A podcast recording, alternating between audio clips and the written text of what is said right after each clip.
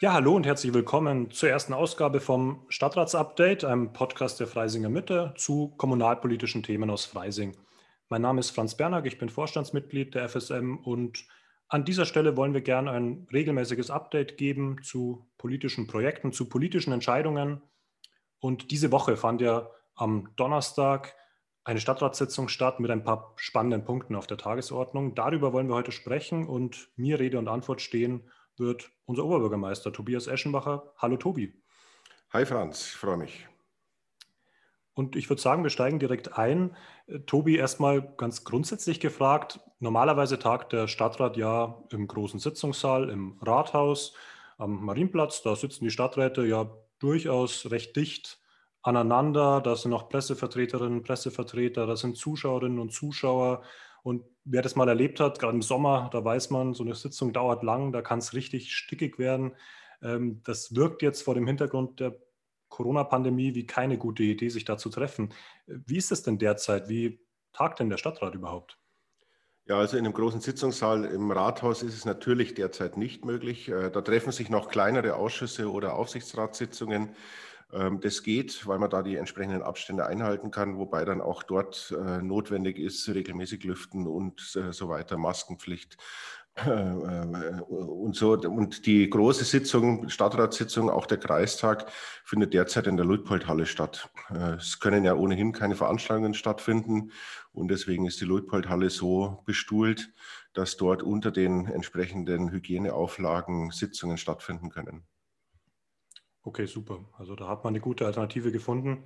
Ja, zwangsweise. Zwangsweise.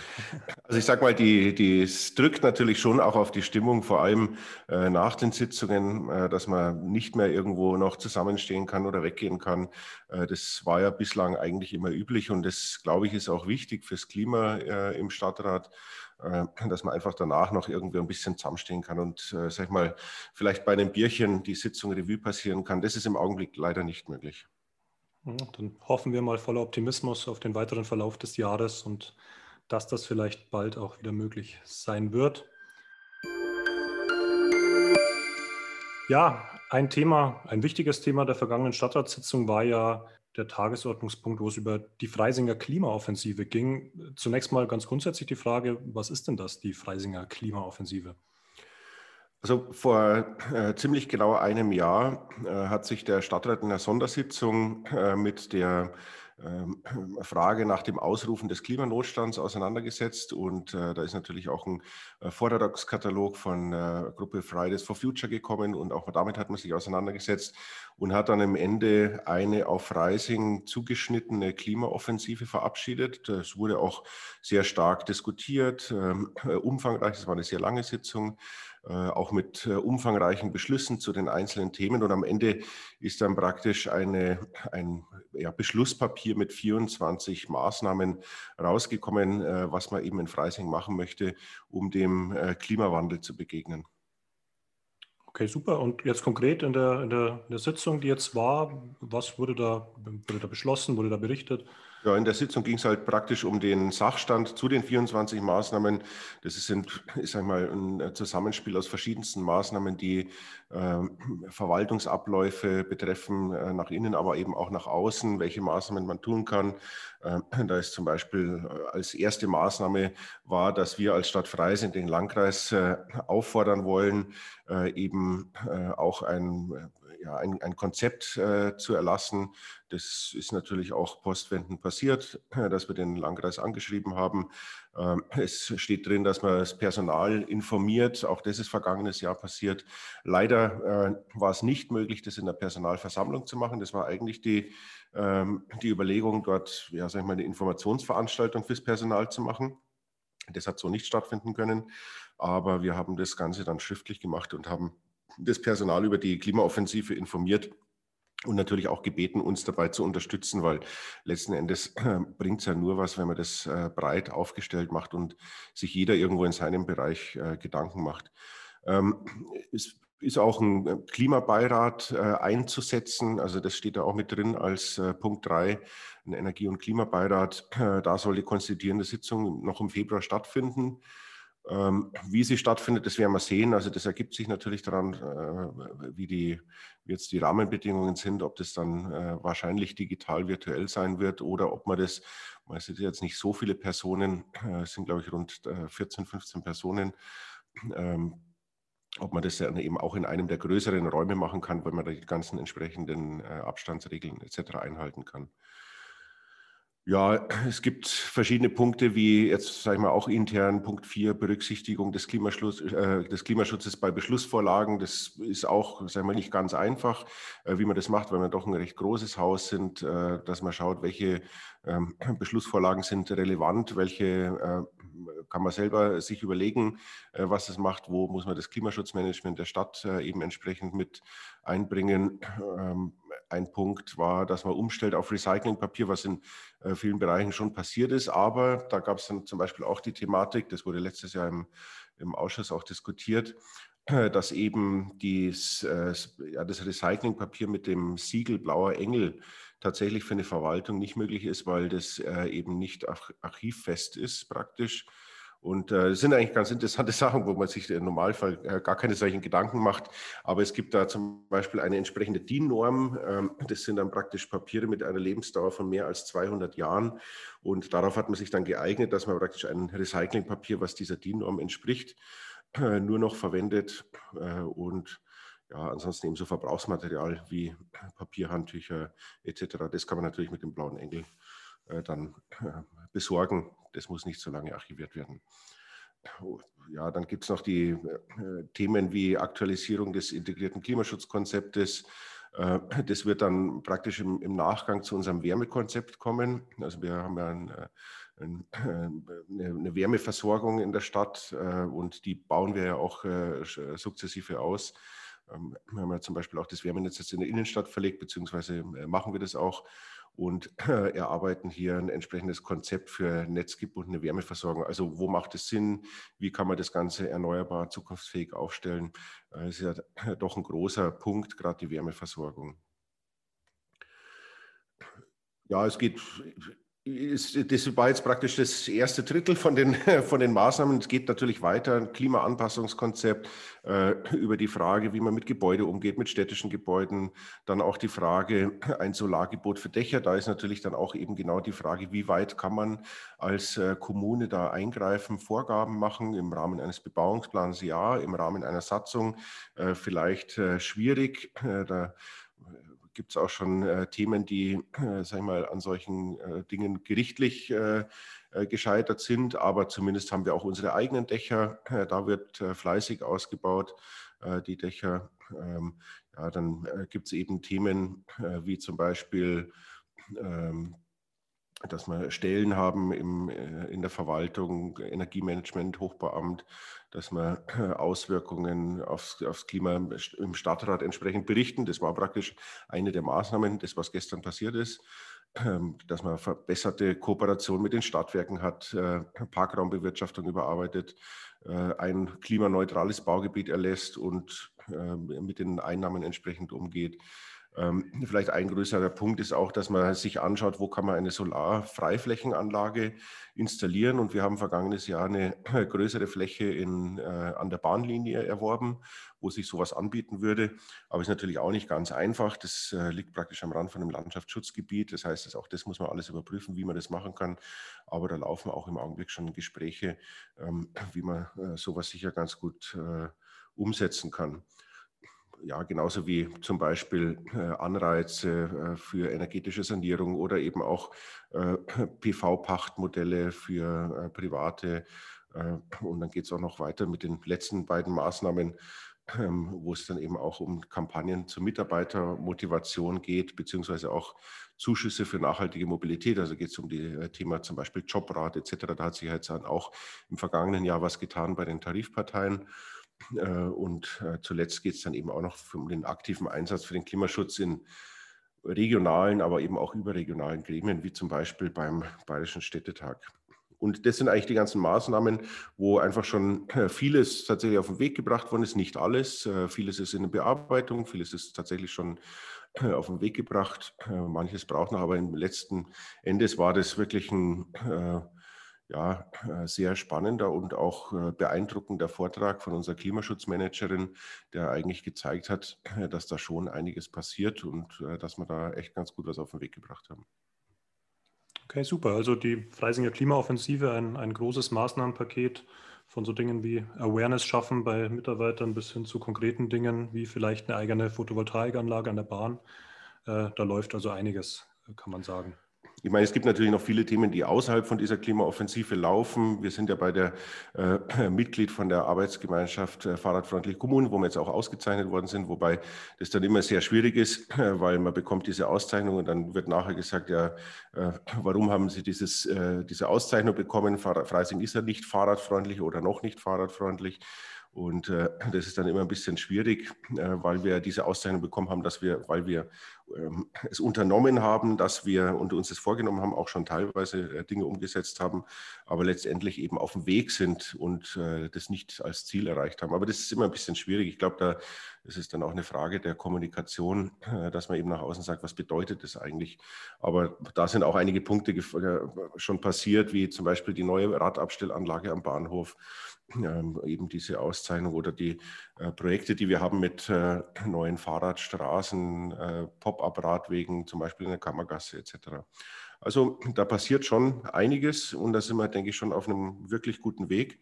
Aber es bedarf natürlich auch noch vieler Anstrengungen, aber das kennen wir auch. Wir waren mit der Freisinger Mitte mal in Erlangen auf Exkursion und in Erlangen ist ja der Radverkehr schon äh, deutlich weiter. Und da haben die uns aber auch gesagt, naja, da hat man die Entscheidung einfach in den 70er Jahren getroffen, aber das, das dauert einfach Jahre, Jahrzehnte, äh, bis man dann tatsächlich äh, irgendwo, sag ich mal, äh, ja, durchgängige, deutliche Zeichen auch sieht. Und da braucht man einfach auch die Geduld. Und letzten Endes fertig wird man ohnehin nie. Ja, aber da kann ja so ein Titel, Fahrradfreundliche Kommune, auch durchaus motivieren, dass man da weiter am Ball bleibt und um ihn sich dann irgendwann komplett zu verdienen, sage ich mal.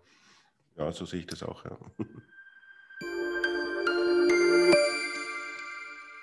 Dann ein, ein weiteres Projekt der Stadtratssitzung ist ein Projekt, was jetzt auch in den vergangenen Wochen ähm, und auch jetzt schon im Nachgang in den Medien, äh, wo öfter was darüber zu lesen war, äh, der Umbau des Knotenpunkts FS44, FS45. Das ist die Kreuzung, wenn man jetzt von der Autobahn runterfährt bei Freising Mitte ähm, und dann so Richtung Stadt. Da geht es ja rechts einmal so auf den Südring zum Clemens-Enger Gewerbegebiet und nach links zur Westtangente, also diese T-Kreuzung. Der Umbau ist ja schon seit, seit Jahren im Gespräch, aber erstmal die grundsätzliche Frage, äh, die Stadt Freising ist ja da gar nicht direkt zuständig, oder wie ist das, Tobi? Ja, also es ist so, dass wir, äh, das ist praktisch eine, ja, man muss praktisch eine Kreuzungsvereinbarung schließen, so heißt es. Äh, letzten Endes sind zwei Kreuz oder zwei Äste dieser T-Kreuzung äh, wo der Land, Landkreis zuständig ist und ein Ast ist unser Ast, also der äh, Richtung Clemensenger. Ähm, und deswegen sind wir sozusagen, man kann es eigentlich sagen, wir sind Juniorpartner in diesem ganzen Unterfangen. Das heißt, eigentlich ist der Baulastträger und der äh, Vorhabensträger der Landkreis Freising.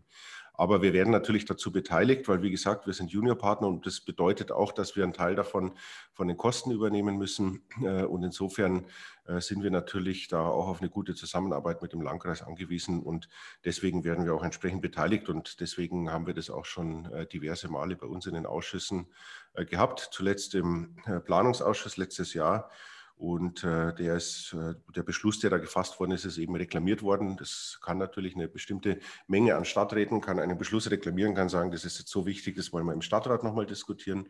Und das ist eben äh, jetzt gestern äh, oder in der Sitzung passiert.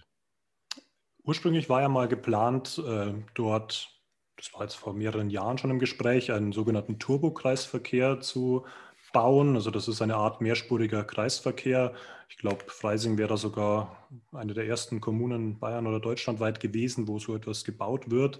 Aber das äh, hat ja zumindest damals eine gewisse Skepsis hervorgerufen. Es hätte einen großen Flächenverbrauch gehabt, es hätte sehr viel Geld gekostet. Der ganze Knotenpunkt hätte ja nach Osten hin verlegt werden müssen, weil da mehr Platz ist. Äh, wie ist das denn? Ist das noch aktuell mit dem Turbokreisverkehr oder wie ist denn der Sachstand der Planungen? Also der Turbokreisverkehr, der ist praktisch ähm, 2018 im Frühjahr, glaube ich, das letzte Mal noch äh, eben im äh, Gespräch gewesen. Und man hat da auch seitens der Stadt, also da ist ja auch damals schon diskutiert worden äh, bei uns im Planungsausschuss äh, im Stadtrat, und da hat man dann auch gesagt, naja, das ist natürlich schon ein äh, sehr großes Ding. Und ähm, letzten Endes ist die Frage, äh, wie leistungsfähig ist so ein Kreisverkehr? Ähm, es ist ja auch, ähm, man denkt immer, dass ein äh, Kreisverkehr äh, vielleicht leistungsfähiger ist als eine äh, beampelte Kreuzung. Das ist aber oft nicht so. Deswegen ist es eben auch ein Turbokreisverkehr, das heißt ein zweispuriger Kreisverkehr, um eine entsprechend höhere Kapazität zu haben. Ähm, gleichzeitig hat man gesagt, naja, wenn praktisch nach der Inbetriebnahme des Turbokreisverkehrs äh, dann eben äh, die Prognosen zeigen, dass, dass der praktisch in Zukunft aber trotzdem erweitert werden müsste, äh, und zwar sprich mit einer Verbreiterung der Brücken in, durch das FFH-Gebiet, also der Schlüterbrücke, dann stellt sich natürlich die Frage, ob man dann nicht gleich diese Verbreiterung macht und im Bestand die Kreuzung ausbaut, weil dann macht es keinen Sinn, dass man ein komplett neues Bauwerk ausbaut, um praktisch den Eingriff äh, zu vermeiden, um ihn dann später nachzuholen. Und äh, dann hat man praktisch im Landkreis mit auf den Weg gegeben, naja, prüft doch das mal, äh, wie die Zahlen tatsächlich sind, äh, wie auch die Zukunftsprognosen sind mit Baulandentwicklung, ähm, Gewerbeentwicklung in Freising, Zunahme der Verkehrszahlen etc. Und wenn die Zahlen das hergeben, dann müsste man sich vielleicht Gedanken machen, ob man nicht tatsächlich gleich im Bestand die Kreuzung umbaut mit eben einer Verbreiterung der Fahrspuren, die jetzt durch die, über die Schlüterbrücke führen.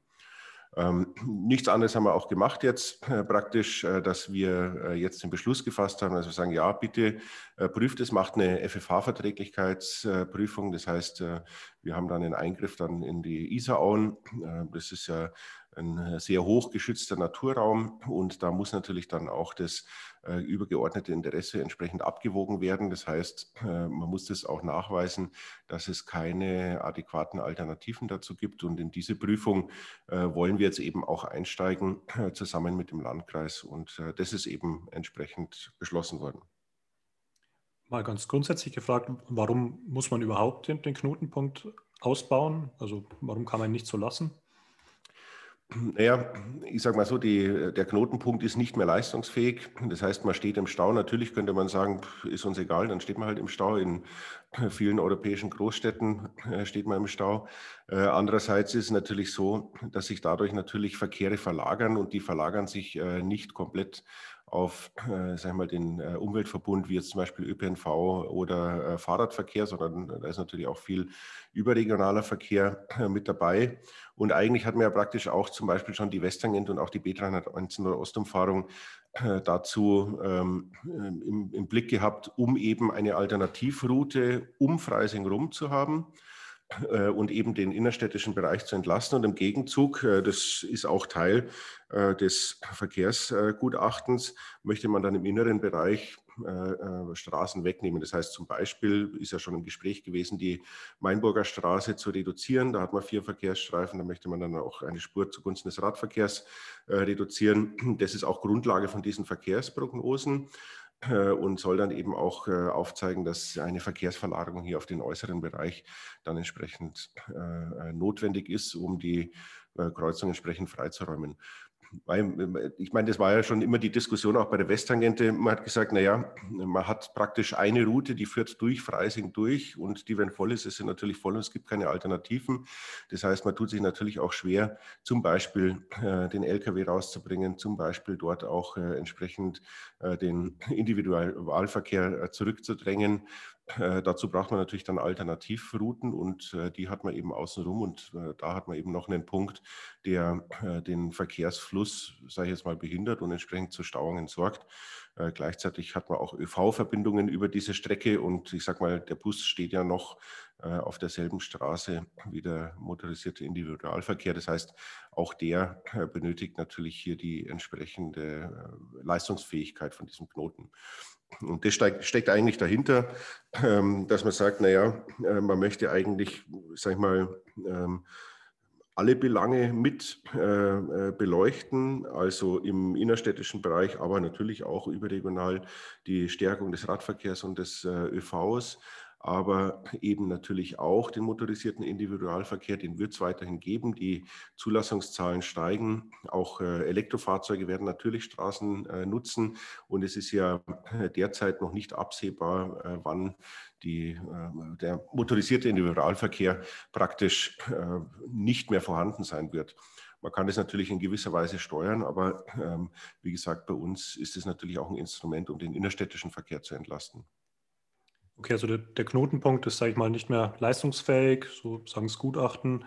Ähm, in, in, Zukunft droht mehr Verkehr, also muss was gemacht werden. Anstatt jetzt, sage ich mal, nur die Kreuzung anzuschauen, erhofft man sich durch einen Ausbau der angrenzenden Brücke da den Verkehr besser fließen zu lassen. Und es ist insgesamt einfach ein Teil der, der Umfahrungs- Planungen der Stadt Freising. Und deswegen sollte er quasi ausgebaut werden oder deswegen sollte die Brücke ausgebaut werden, kann man das so sagen? Naja, es ist eigentlich betrachtet man nur die Knotenpunkte. Also die Brücke allein bringt ja nichts, weil letzten Endes, wenn ich jetzt nur die Brücken ausbaue, dann äh, muss natürlich auch der Knoten entsprechend geräumt werden. Das heißt, letzten Endes geht es um Aufstellflächen. Es geht darum, wie weit vorher kann man den äh, Verkehr aufteilen, wer fährt geradeaus, wer fährt rechts, äh, etc. Wie viele ähm, äh, Aufstellkapazitäten habe ich bei einer kurzen Strecke. Jetzt, wenn ich die Westtangente zum Beispiel anschaue, ähm, die ist ja, sag ich mal, eine Spur in beide Richtungen. Ähm, das ist auch jetzt kein Problem, weil die Westtangente natürlich relativ lang ist, allerdings bis zur nächsten Kreuzung. Allerdings haben wir jetzt hier auf der äh, besagten Kreuzung natürlich dann, sagen wir, kurz die Brücke runter, die nächste Kreuzung und damit natürlich in diesem Ast relativ wenig Kapazitäten. Und so schnell kann man dann die Kreuzung eben auch nicht freiräumen, wenn da so viel äh, Verkehr sich anstaut. Und deswegen muss man praktisch diese Aufstellspuren erweitern. Und das bedeutet äh, praktisch hier den vierspurigen äh, Ausbau. Oder, und das ist eben auch diskutiert worden, vielleicht Alternativen, die heißen vielleicht einen dreispurigen Ausbau, wo man sagt, man kann vielleicht auch wechselseitig das nutzen, dass vielleicht nicht die ganze Strecke auf beiden Seiten vierspurig ausgebaut werden muss. Ähm, also das muss man sich natürlich dann anschauen und das wäre dann auch diese Überprüfung, um die es jetzt geht, die wir entsprechend beschlossen haben. Es ist ja auch im Gespräch, dass da dann eine Spur für Radfahrer, für Fußgänger mit drauf kann. Würde das bedeuten, dass dann der südliche Isarsteg, der, sag ich mal, nicht unweit von dieser Brücke geplant ist, damit äh, wegfällt oder hat das eine mit dem anderen nichts zu tun?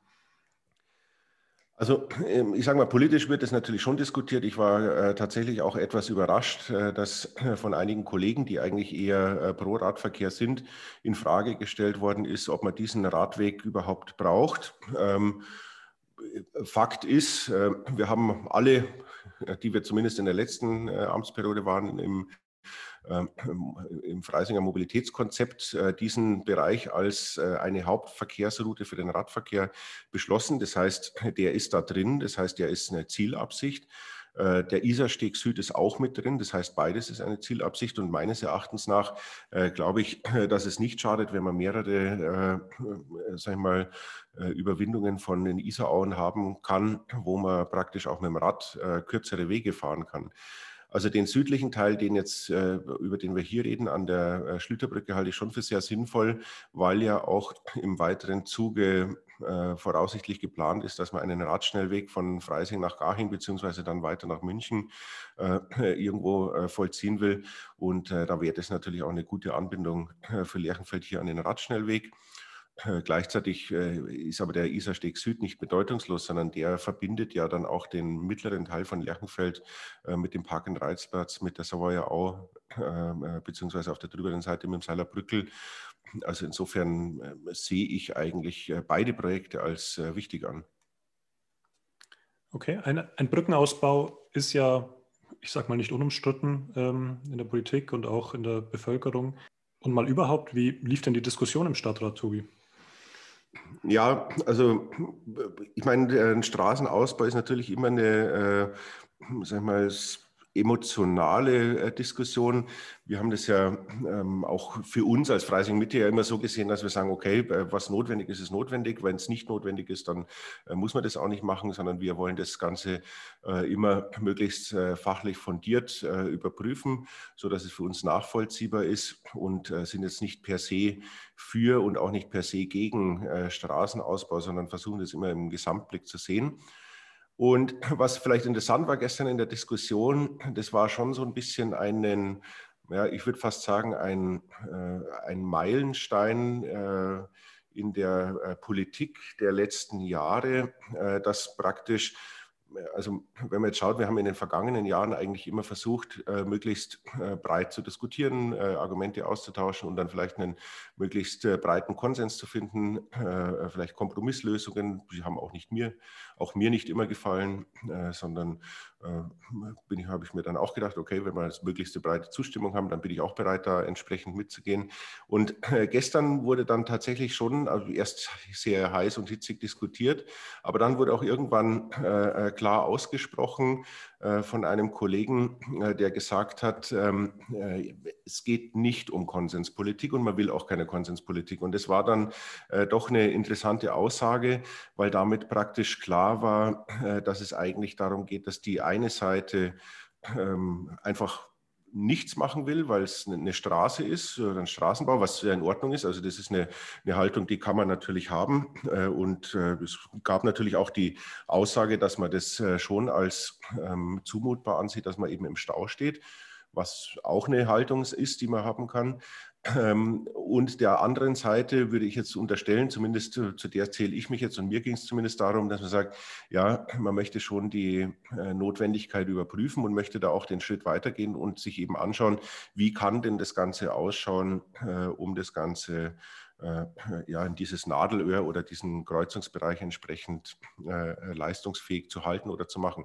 Mit welchen Mitteln, das wird man sehen, das wird natürlich die äh, Prüfung ergeben.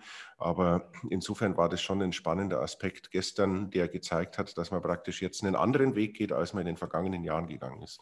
Ähm, kann man machen, äh, ist natürlich so, man hat nicht einen Anspruch darauf, dass man das Ganze konsensual macht, ist natürlich jetzt eine andere Vorgehensweise und äh, finde ich auch insofern recht schade, weil ich der Meinung bin, dass wir in, den, äh, in der vergangenen Amtsperiode des Stadtrats mit der, dem konsensual Bemühen äh, doch sehr, sehr viel auf den Weg gebracht haben, wenn man sich überlegt, äh, Innenstadtumbau. Wir haben äh, diverse Konzepte erarbeitet, in vielen Sitzungen erarbeitet, sind da viele Kompromisse eingegangen, wenn ich an unsere Gestaltungssatzung denke oder auch ans Mobilitätskonzept, was wir sogar mit entsprechenden Bürgerbefragungen und so weiter auch äh, erstellt haben.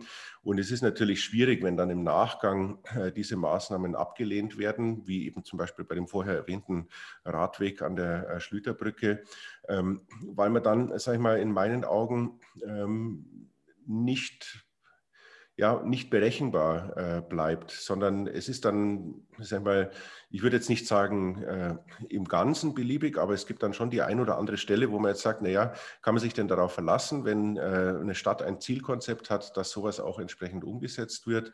Und äh, ich fand eigentlich, dass wir das in der Vergangenheit recht gut hingekriegt haben. Und gestern, wie gesagt, war eben so ein Wendepunkt, äh, wo ganz klar ausgesprochen worden ist, dass man eben nicht mehr diese Konsenspolitik haben möchte.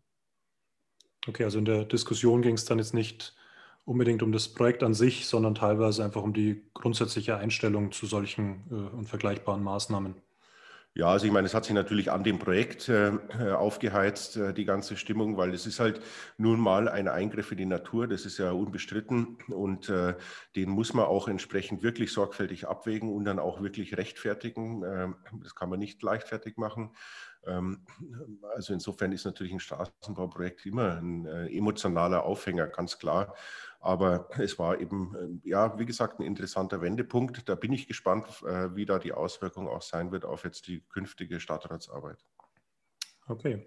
Und konkret wurde es gestern, also man muss dazu sagen, wir nehmen heute am Freitag, am Tag nach der Sitzung auf, die weitere Prüfung, in die weitere Prüfung einzusteigen, ob denn so ein Ausbau jetzt möglich ist, unter welchen Voraussetzungen. Und das wurde dann jetzt dem Landkreis so mitgegeben. Genau, es wird, genau, so ist es. Kommen wir zum anderen Thema auf der gestrigen Tagesordnung, sicherlich weit weniger emotional und klingt erstmal recht kompliziert.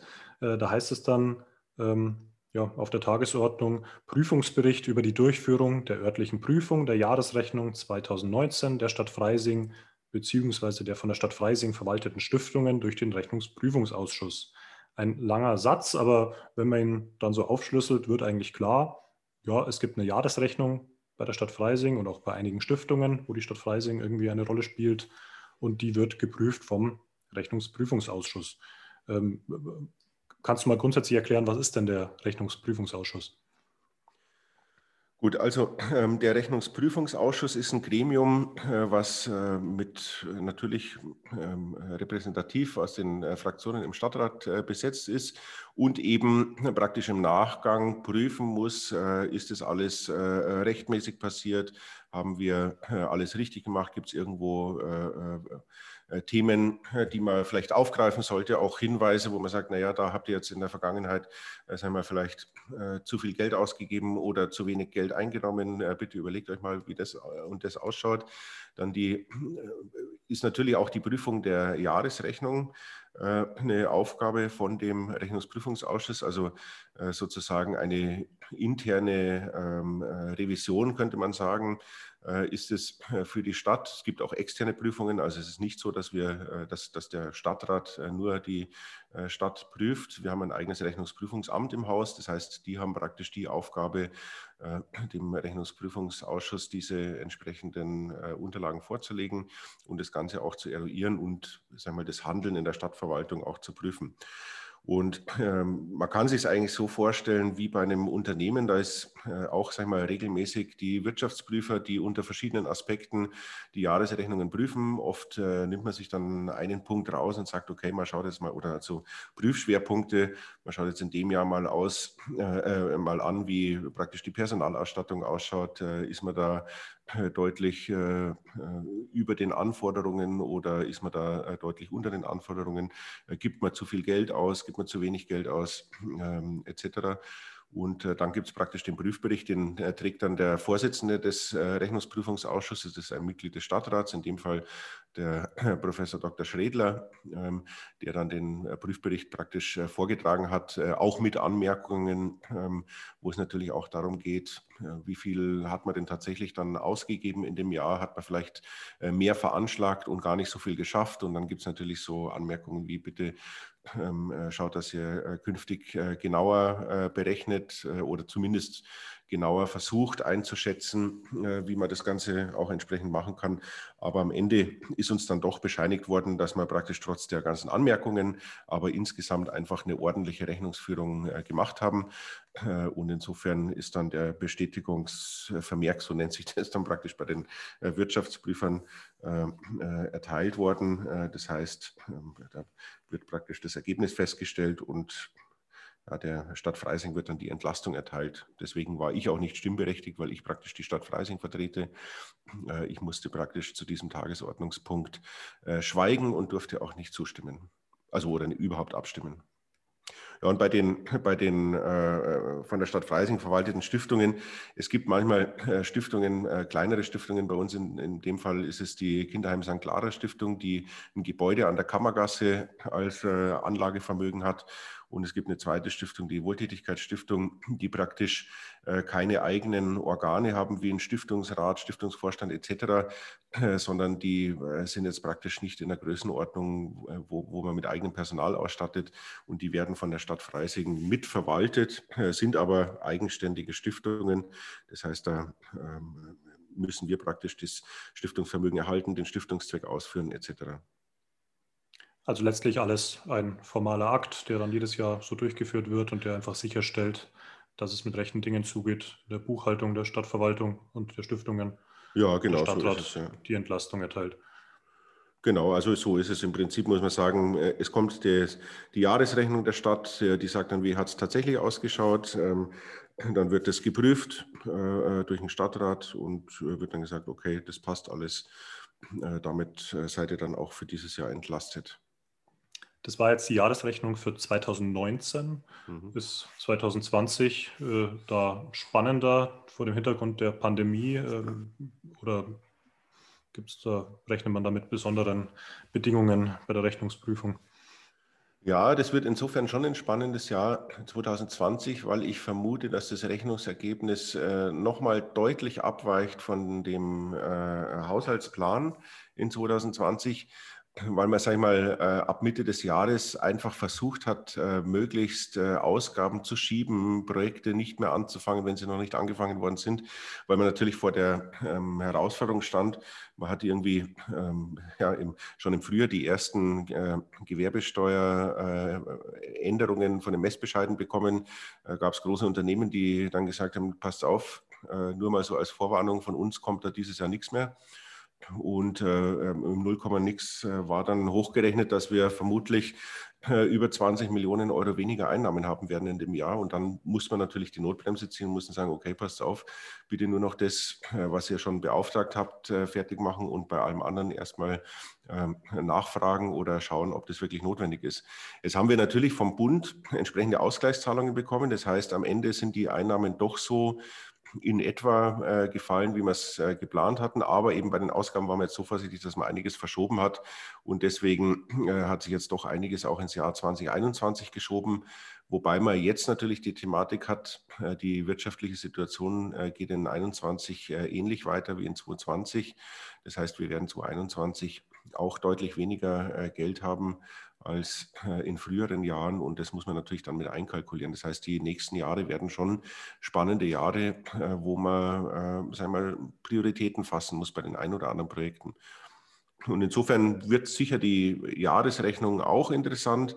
Es ist natürlich insofern dass die Jahresrechnung, bis sie geprüft ist, äh, äh, also bis sie erstellt ist und dann geprüft ist und dem Stadtrat vorgestellt ist, äh, normalerweise sogar ein Jahr vergeht. Also man sieht jetzt 2021 haben wir jetzt die Jahresrechnung 2019 im Prüfbericht. Also insofern ist man da eigentlich dann schon ja, etwas weiter weg von dem Jahr, um das es eigentlich geht. Vielen Dank. Und damit sind wir auch schon am Ende des heutigen Podcasts angelangt. Vielen Dank, Tobi, für deine Erläuterung und ich denke, ja, wir hören uns wieder in ein paar Wochen. Bis zum nächsten Mal. Ja, vielen Dank, Franz, auch. Äh, ist sicher ein interessantes Format. Ich bin ich auch gespannt und äh, wünsche dem natürlich alles, alles Gute. Und äh, dir und allen Hörerinnen und Hörern wünsche ich natürlich auch alles Gute und viel Gesundheit.